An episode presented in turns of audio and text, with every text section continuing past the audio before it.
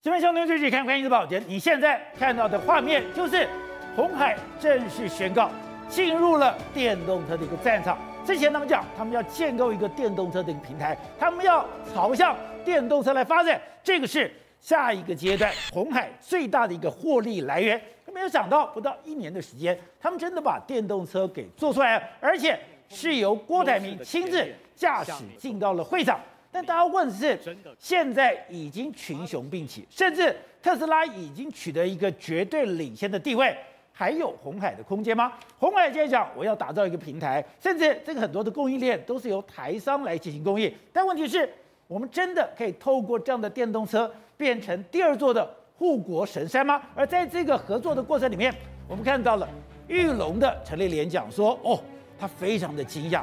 没有想到红海速度如此之快。如果按照过去玉龙的进度，绝对不可能这么快打造出原型车。那问题是来了，什么叫做红海速度？以红海它制霸天下的整合能力，还有它去操控整个材料的能力，它真的有办法在整个电动车市场面画下一块的地盘吗？而台湾真的有能力挤进电动车的市场吗？好，我们今天请到了来宾，对大家非常熟悉的财经专家黄教授，你好，大家好。好，这是美岛电子报董事长吴子嘉，大家好。好，第三位是时评李正浩，大家好。好，第四位是资深媒体人陈东豪，大家好。好，第五位是股市分析师冯开平，大家好。好，第六位是台湾国际法学会的副秘书长林廷辉，大家好。好，So，我们今天讲到的是红海说他要打造这个电动车，他要建构一个平台。是，大家讲，哎，你讲着讲着讲着，他竟然就做出三款的。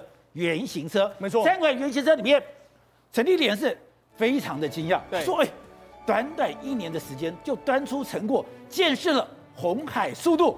什么是红海速度？是，而且刘洋为什么讲这个平台是开放的？对，所以我一台的电动车，对，我会价格在百万以下。没错，今天郭台铭董事长还有整个红海集团发布了三款电动车，Model C、Model E 还有 Model T 这三款车之后。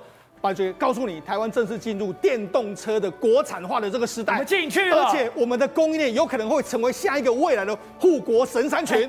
可是人家现在电动车已经做了这么多，已经群雄并起了，而且我们看到特斯拉已经取得这么多的领先，对，我们还来得及吗？而且绝对还来得及，还来得及。为什么？因为我们现在这一次的这个车子告诉我们什么？我们现在以迅雷不及掩耳就切入了这个电动车市场。宝杰那事实上，这个红华去年的时候呢，红海跟这个这个所谓的玉龙合作的时候，才一年的时间。对呀、啊，去年三月合作，没想到他们说，哎，大家市场的预期说啊，至少明年才能够打造出来。这个用车的开发时间至少两年嘛。结果今天严城立人说，短短的一年时间，让人家充分见识到红海的速度，还有台湾的这个价值的供应链。所以我觉得，车由这三三款车发布之后。台湾的供应链将可以发挥一个重要角色，而且宝杰长，为我我对这个产品呢，其实还蛮看好，因为第一个看好这个产品，因为 Model C，也就是说它的这个叫这个修理车价格低于百万，它可能是目前现阶段里面来主流的车款里面来说，电动车最便宜的款项之一啊。哎，你要讲说现在这个产业的供应链，这个电动车的供应链是。是以台湾为主吗？没错，他这一次来说，大部分你看 MH 平台里面，大部分合作的厂商都是台湾的厂商，而且我们目前呢，我们经济我们的行政院副副副院长就说，我们已经跟这个马来西亚 Petronas 车厂已经有合作，未来搞不好可以打入东南亚哦。所以现在不是只有台湾哦，现在也开始打入这个东南亚的这个情形。好了，我们讲今年的三款车，Model C、Model E 还有 Model T。好。Model C 它其实是一个这个轿跑车，这个所谓电动车的这个所谓的，它是类似修旅车。修旅车的入门款的时候，我们先来看一些重要的数据，比如说零到一百公里，哎，它的加速是三点八秒。哦。再来就是说续航力，大家都说如果你续航力有五百五十公里以上，算是很厉害。就没想到它这次居然号称有七百公里以上，哎，七百的续航力，这个是相当长的一个续航力啊。另外，我们行政院的副院长说，已经经过二十万公里的这个测试，所以显见呢。它已经在上路非常非常久，所以它不是只是把这个车子打造出来而已。对，它这台车已经在路上跑了二十万公里了。那除了这个 Model C 之外，还有 Model E。Model E 其实它就是一个轿车，轿车的话，它是其实是 for 后座的这个买家，它里面有非常多新的这个电子科技在这个地方。哦、再来就是说，它有七百五十。等于说，这是大老板做的，对，前面要有司机的。你你如果是说，如果你要买来家用的话，也是可以的。它的马力是七百五十匹，零到一百是二点八秒，哦，续航力是七百五十公里。七百五十公里是什么？来回台北跟高雄一趟是没有问题的。所以这个电动车，这个所谓电池的续航力其实是相当相当好的。那你不用讲 Model T，Model T 目前来说，今天公车对，今天有实体展示在那边，已经很多人上去看了，哎。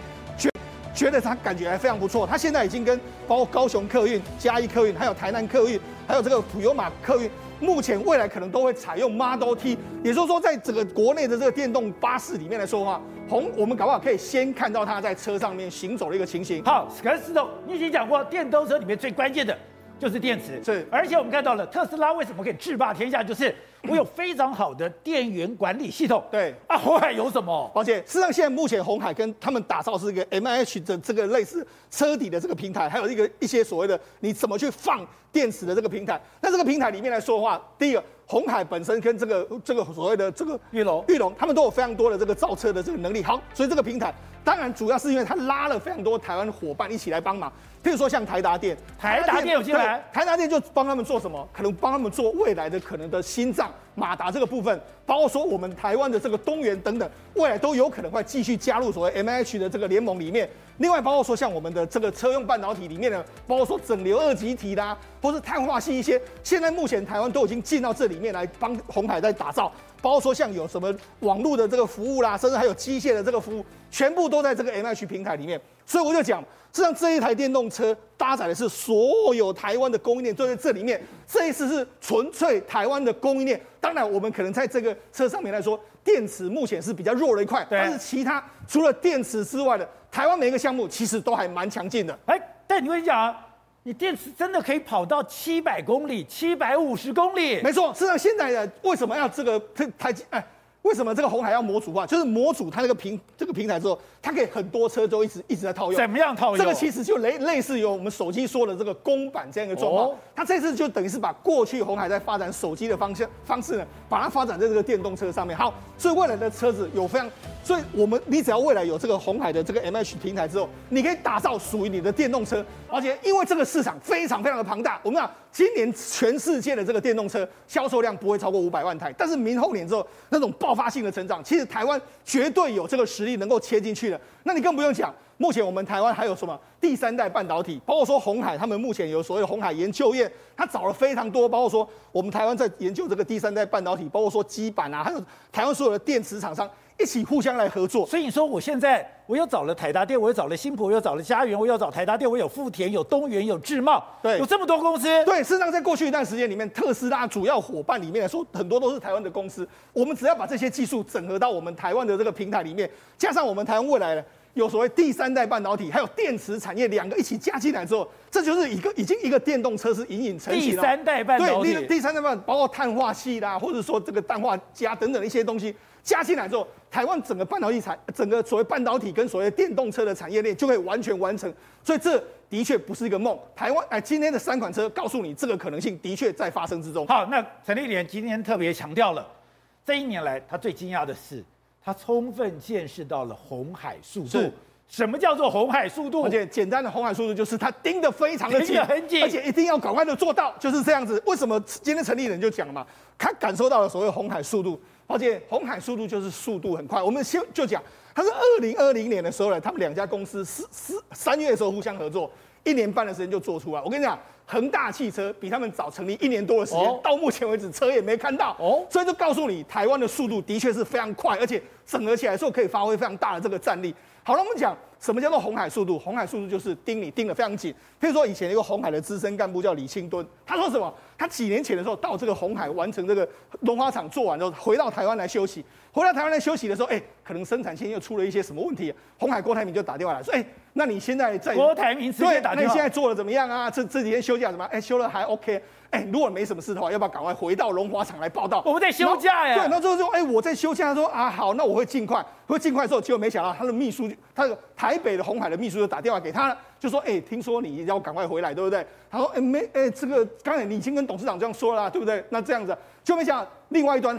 这个郭台铭还说，对啊，你已经说你要来啦，那你赶快赶快来啊！他就说他的这个所谓的这个秘书就跟他说，我已经跟你订了下午三点的飞机，你下午三点飞机马上就要回去，就要想哈，哎，你都这样讲，那我只好跟着你回去啊。所以呢，他叫你来的时候，马上他已经机票订好，然后没多久的时候。这个秘书已经把机票送到他家去了，他就一定要拿着这个飞那个机票去坐飞机。不是，我想说，我尽快尽快，可能我在家还多待个一两天。对，尽快在下午三点。没错，这就是红海的速度。我要做，我就赶快马上做，而且及时做，这就是红海的速度。这样，如果要了解这个电动车的未来有多可怕，这个市场有多可怕，你做一个比较，就是伊隆马斯克，他现在是世界的首富。哎，我从小就知道有两个最有钱的人，一个是比尔盖茨，一个是巴菲特。可是没有想到，现在。伊隆马斯克他的资产，他的身价，竟然是比尔盖茨加上巴菲特的总和，而且伊隆马斯克资产还在不断的飙升当中，这是令人害怕的地方嘛。就像宝杰跟你讲嘛，当我知道有世界首富的时候，就一直是比尔盖茨啊。我从小就知道是比尔盖茨啊，我们都用他的 Windows 系统，对不对？可是现在最新的比较，比尔盖茨的资产大概三点六兆台币。巴菲特大概是二点八兆台币，两个加起来刚好就是伊隆马斯克六点四兆台币的身价。伊隆马斯克现在是六点四兆，对，刚好是。比尔盖茨在三点六兆，加上巴菲特的二点八兆，而且今年一月的时候，比呃伊隆马斯克只有五兆多的身价，哦、所以他的身价是一直在飙升，一直在飙升的嘛。甚至我们之前还讨论过，呃，贝佐斯跟伊隆马斯克两边在纠缠嘛，到底谁是世界首富，谁是世界首富？现在也有拉开的趋势哦。现在伊隆马斯克足足比贝佐斯多了一兆多台币的身价。所以这件事情是很清楚的，知道是电动车有这么看好吗？你做什么 Amazon 好，你做所谓的这个作业系统，你炒股票，抱歉，你跟电动车比起来，那些哦都来不都比不上电动车来的。电动车有这么可怕？会，因为我们回头看，为什么伊隆马斯克财产增加那么快？原因很简单，特斯拉的市值不断的在增加，不断的在增加嘛。特斯拉今年的市值。是今年现在哦，现在大概是二十兆台币左右，可是半年前市值，在就是二零二零年六月左右，它的市值还六兆多，哦、所以你看这三个月特斯拉市值已经乘以三倍。特斯拉市值现在夸张到什么程度？已经赢市值第二名到第十名九家传统车厂加起来还没有比特斯拉值钱呢、啊。对，你想象的丰田啊、福斯啊、雷诺啊、现代、本田啊、标致啊、菲亚特、克莱斯勒全部加起来，抱歉。所以说现在讲我们之前讲过。电动车要进入到了一个大爆发的时代。电动车为什么要进入大爆发的时代？因为你的五 G 的设备越来越成熟，五 G 的设备再加上电动车，那就是非常好的自驾车，那是一个新的时代的来临。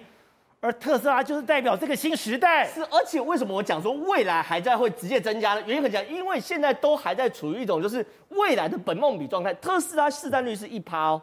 九大车厂，我刚刚讲市占率是七十趴，对所以等特斯拉开始真的攻城略地的时候，这个后面还有好戏可以看嘛。所以这些事情还有很大的蓝海，还有非常非常大的蓝海。传统车厂的传统汽油车还是占七十趴，所以当你看到特斯拉开始一个国家一个国家的攻城略地的时候，那个后面的飙升才是真的让人家害怕的嘛。所以有个非常非常有趣的对比，你知道吗？二零二一年四月十七号，福斯的执行长说。我们要挑战特斯拉。对，可今天最新新闻你知道什么？什么事？他邀请伊隆马斯克来福斯演讲，真是太太太太讽刺了。找了你最大的对手来公司演讲。是，哎，重点是，然后伊隆马斯克来鼓励说，欢迎福斯转型。完全是大人在跟小孩训话的感觉，对不对？哎，你四月的时候，福斯来就说我们，哎，我们要做电动车，我们要挑战特斯拉。你再把时间去往前拉一点，到二零一九年或二零二零年，传统车厂是完全瞧不起电动车的嘛？他们根本觉得电动车根本没有搞头。可是你看，时间一直在变，一直在变，一直在变。结果呢，二零二二一年四月说，我我要把你当对手。结果呢，现在十月，请你来当老师。哎，他是干嘛？伊隆马斯克是视讯跟福斯的高层两百名高层排排坐听伊隆马斯克说怎么解决现在电动车的困困难啊，所以我们可以知道未来电动车市场真的无远弗届。好，所以董事长，以前我也没办法改，我只知道说电动车要大爆发，电动车是未来非常大的市场，可是我感受不到那个巨大的压、巨大庞大的这种市场。其实我看到那个刚刚讲的那个数字，伊隆马斯克一个人的身价。竟然是比尔盖茨加上巴菲特，这也太夸张了吧？这个不夸张了，那还不夸张。未来的更不得了，因为它这个未来的这个行业哈，我们现在目前看到的就是所谓的这个汽车行业，对，或电动车的生产事业，对不对？这看已经很了不起了。是，就我们估计都，我们都估计过一年大概是七兆美金的市场。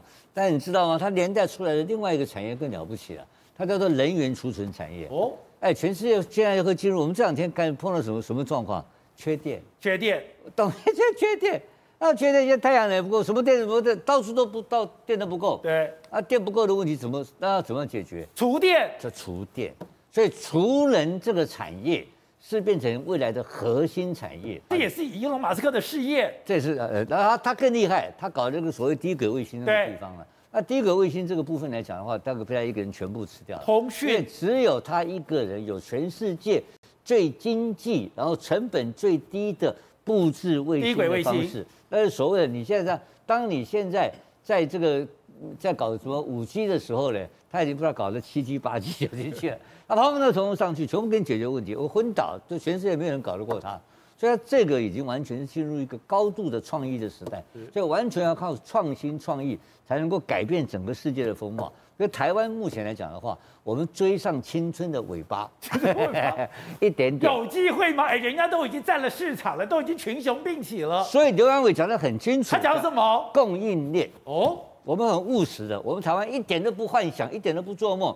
今天老郭郭郭总裁是郭总开的车子进来，他应该要开那个大巴士才比较像。是，呃，他是那个那个美国的那种那种开货柜开巴士，汉照就后安塞里边，就是他开一个高贵车进来了。我建议我建议他下次应该开一个货柜车进场，然后吓死全世界。但这个是一个台湾的一个新的纪元，新的开始，确实让人家非常惊讶。对吧？讲了半天，政府哦吹牛逼吹了半天电动车。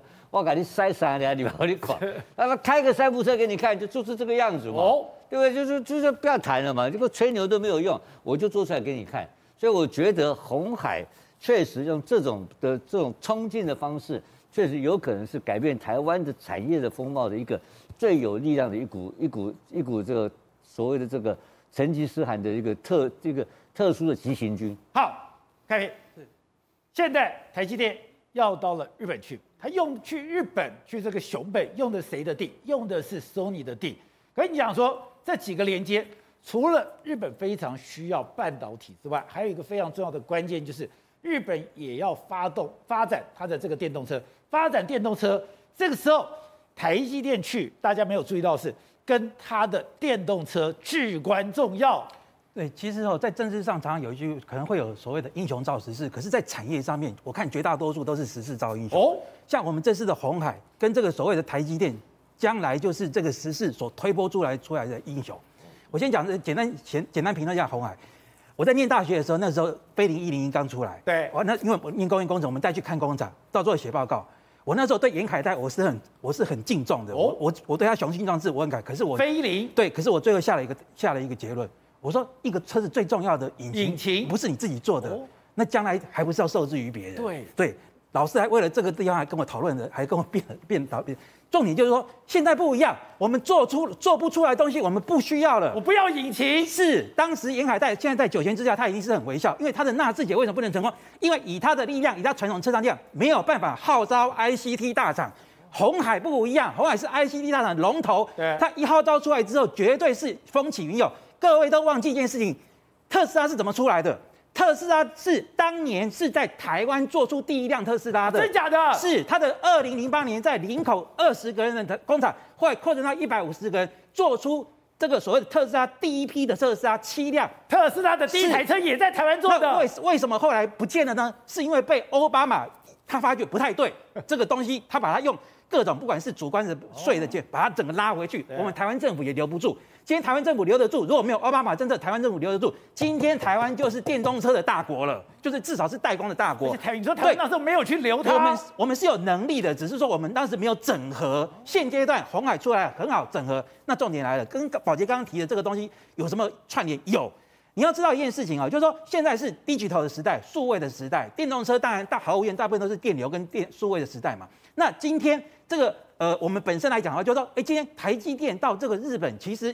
对日本而言，他要的是什么？他要什么？因为日本在一九八零年被美国哈用那个美日半导体协定把它打了一巴掌，对，从市占率大概占了百分之八十，掉到最后被被只变成一成。为什么？他要你把这个所谓专利什么都给我释放出来，然后把日本的半导体的技术压缩。哎，可是日本的这个技术，它在呃类比讯号在光处理上面，它并没有退步，它只是说它现在停留在二十年前，包括低温跟光处理，可是它数位没有进步，对不对？那它现在缺乏这个制造晶圆能力，可是日本有东西很强。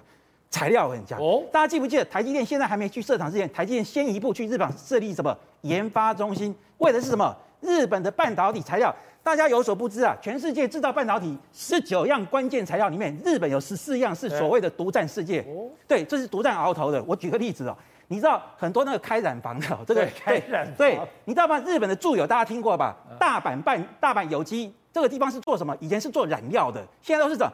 光阻剂的这个所谓感光原料的大厂，台积电曾经因为这个哈，这个听说是陶氏化学的，那光阻剂那材料有点有点瑕疵，对，让他损失了六十一亿，对，损失六十亿，所以台积电念兹在兹，一直要培养自己的国家队，对，比如说像最近排名上很红什么永光啊、永兴都是做什么光阻剂，还有什么三 D IC 封装材料，可是毕竟没有办法成为全面工艺独家的气候。所以说，今天台积电到日本去，除了它可以因为这个东西巩固所谓高阶的原料来源在，哎，对日本而言，它还有个优，对日本还有对它自己本身有有有，因为这是 Sony 很积极，对不对？哦，本来土地是我要的，哎，我现在不，那块土地本来是 Sony 的，对，他不想抢，哎，就马上跟配合日本政府来给台积电，Sony 让给台积电，是，然后日本政府又用很大的这个税的补助什么降价，哎，你知道为什么吗？因为 Sony 本身就是要这个晶圆制造的技术跟数位的技术，因为 Sony 不想停留在什么数位相机，对，停留在这个数位消费。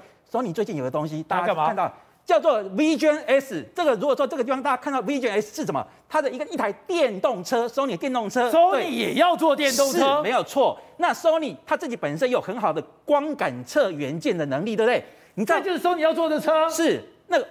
宝杰，你记不记得我们谈过自驾车嘛？对不对？对，自驾车最重要是怎么样？感测的能力是光感测能力，Sony 不缺，连苹果的这个光感测元件都是要来，都是 Sony 的，对，都是 Sony 的啊。所以 Sony 全世界占了百分之五十以上，它现在缺的是什么？数位的能力，晶片的能力。所以说，如果说今天那台积电也为了什么？因为很多技术都锁在日本嘛。可是 Sony 这一次，因为它要跟台积电合作，听说有入股了。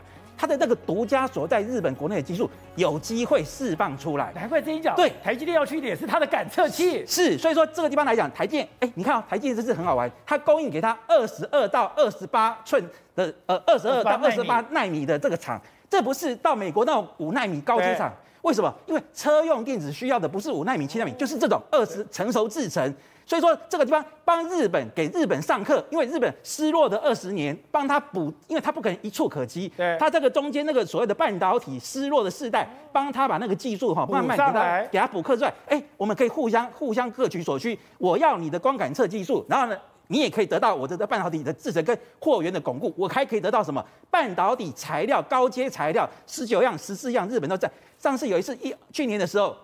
日本打韩国，说不给他这个什么巨巨巨西雅安啊，韩国整个天下大乱。所以说，我们这个地方是等于互惠，比起台积电到美国市场更有互惠的功能。好，是哦。另外一个就是，现在大家知道台积电的商晶片，有一个我最惊讶的是，连俄罗斯都来了。阿宝姐，实际上台积电到底多厉害？连俄罗斯啊，普丁他们都知道说，俄罗斯厉害。对台那俄罗斯贝加尔电子，对俄罗斯一家贝加尔电子，他啊把这个之前他用 MIPS 的这个架构，他转上 ARM，因为 ARM 的架构呢，目前台台积电是最厉害的，所以他现在就开始把这个单下到台台积电。他目前下的是所谓的二十八纳米的这个这个单子，那他主要做什么呢？俄罗斯的单，那他主要做什么呢？他主要做的就是我们这个所谓的这个第这个。基地台需要用的这个晶片，他要基地台，对，他们用的是国产的基地台晶，但是二十八纳米的确跟现在主流产品差非常多。那前一阵子还有传出什么？他挖我们另外一家晶圆大厂的这个人员去建立九十纳米的这个生产线嘛？所以现在不是只有日本跟美国在拉台湾的人，俄罗斯也来挖人，俄罗斯也来挖我们的人，还有要我们的产能。另外，哎、欸，美国的 CNBC 居然把我们的台积电在凤凰城做了一个专题，对，他讲说哦。这里的五奈米，对，是我们台湾的翻版。你以前曾经讲过了，台积电长什么样子？对，它全世界都长什么样子？是。如果你今天在新竹，你在台积电厂，你非常熟悉。对。你今天突然派派你去台南，你不用担心，是因为台南厂哪里有厕所？对。哪里有餐厅？哪里有通道？对。都一模一样。没错，台积电的厂或许外观看起来会不太一样，但是里面来说。布置或者整个状况，大部分都是差不多的。那这次美国呢，CNBC 呢，他们就访问这个我们这个台积电目前在美国相关的这个卡西迪的相关的人员，对，他就说了，因为目前这座厂呢，未来是美国最先进的一座厂。哎，你可以想得到吗？美国这么高科技的公司，最居然最先进的就是我们这一家台积电的这个公司。哦、那台积电目前已经在美国那边已经招纳两百五十个美国工程师，他们未来讲要来回到台湾来。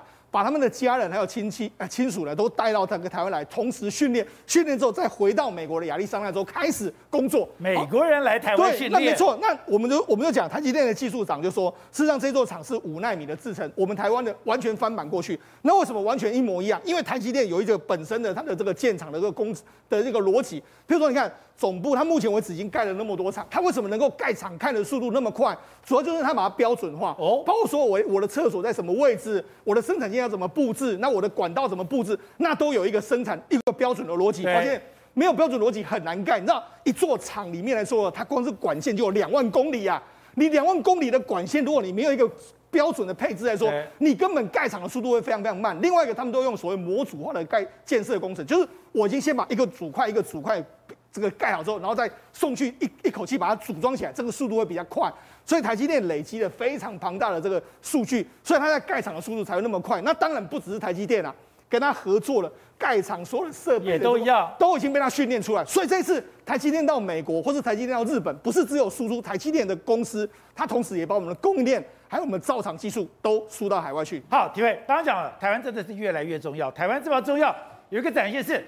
美国当然绝对不会把台湾给让出去。这时刻刚刚讲，居然有两艘战舰，一个是美国现在最新最好的神盾级飞弹驱逐舰，再加上加拿大的巡洋舰，竟然手牵手经过台湾海峡。对，这美军的这个伯克级的这个驱逐舰、飞弹驱逐舰，它是这个叫做杜威号。我们知道在节目当中有介绍过杜威号，因为它是美军现在装上所谓的镭射炮的这样的一个。这个驱逐舰，还有雷射炮，对，那那个上一次有讲到，镭射炮的，它目的在干扰什么？干扰无人机，或者是说一些非对称作战的东西。因为你知道，中国大陆它最近这几年都在发展无人机的一个状态。那现在它通过台海的时候，刻意的用这一艘杜威号，在带上的加拿大的这个巡防舰，其实目的就要告诉解放军说，你不管用什么样的方法来对付台湾的话，我美国就要守住台湾的一个决心。因为台湾有台积电，台湾有现在全世界最要的需要的人才以及相关的技术。所以你可以看到，说美国它下定决心来做这些事情，而这当中又涉及到一个问题，什么问题呢？就是说美国怎么样防止这一场对台海的战争的爆发？哎，可是现在中国他说，我现在已经有极音速的飞弹，我如果有这个极音速的飞弹，你台湾现在所有的。防导弹系统都不能用了。对，所以今天为什么中国外交部那么急跳脚的原因，是因为这一艘伯克级的这个杜威号，它其实具有所谓的干扰这些飞弹以及所谓的无人机的相关的频谱的一个能力啊。所以我不会把你打下来，我还可以干扰你。对，它的那个镭射炮最重要的目的不是真的完全把你打下来，因为有时候你的这个飞弹的个钢板非常厚，它其实没办法去处理它。但是它至少可以做到一件事情，因为你所有的飞弹必须要有卫星导航。对，你在卫星导航的过程当中，在你的附近来来讲的话，完全干扰你的相关电瓶，在你的电瓶无法作用的情况之下，你可能就掉到海里去了。所以在在没有办法，这个所谓的渡海的这个做做做法之下，杜威号它目的其实它的镭射炮的目的就是来做这件事情，而它是目前是美国第七舰队唯一目前第一艘放在和须贺港，而且现在就是实际上进入到台海来做一些相关试验。所以为什么中国大陆这一次会那么急跳脚的原因就在这里。而你知道吗？就是说，因为美国苏利文也好，或者是过去的庞佩奥也好，他们曾经都讲过一件事情，因为常常有人在问一件事情。如果台海发生战事，美军会不会到台湾来的一个问题？但是最近你看到，不管是《华尔街日报》都释放出一个讯息，说美军部队就在台湾了嘛？那为什么要这么做呢？其实你回想一下，在过去这几年来，美国一直不断的被东南亚国家批评一件事情，就是说南海的部分，你美国没有表态，没有表态说适用什么美菲防御条约，所以造成中国的这个造次，而且不断的去占领它的岛礁。但是现在从二零一九年开始，美国想到一个方法了，他告诉你说，如果你只要打到所谓的菲律宾的部队，我不管菲律宾的人民在哪里，不管他的部队在哪里，基本上我美国对岛礁没有任何立场。但是问题，只要打到菲律宾的人，基本上就启动美菲防御条约。同样的道理。台湾跟目美国目前没有军事同盟条约啊，台湾只能靠一个台湾关系法而已啊。那问题是，美国靠台湾关系法，它只是提供台湾防卫武器啊，怎么样能避免中国不敢渡海来侵略台湾？那怎么避免？就把美军放到台湾来嘛。你美军放到台湾来的话，你中国如果打台湾的话，你会不会打到美军？会。你不可能只有打到台湾的军队而已，你可能打到美军，打到美军是不是视同启用美国的自卫权的心思？哦、所以你敢打打看？你如果打到美军的话，美国就一定不计不计任何的代价来维护他的一个。老百姓的一个权利，所以你只要想象一件事情，在没有一个同盟条约的情况之下，而美国透过这种方式来间接的协助台湾，也就是表明了说，他一定不会让这一场战争发生。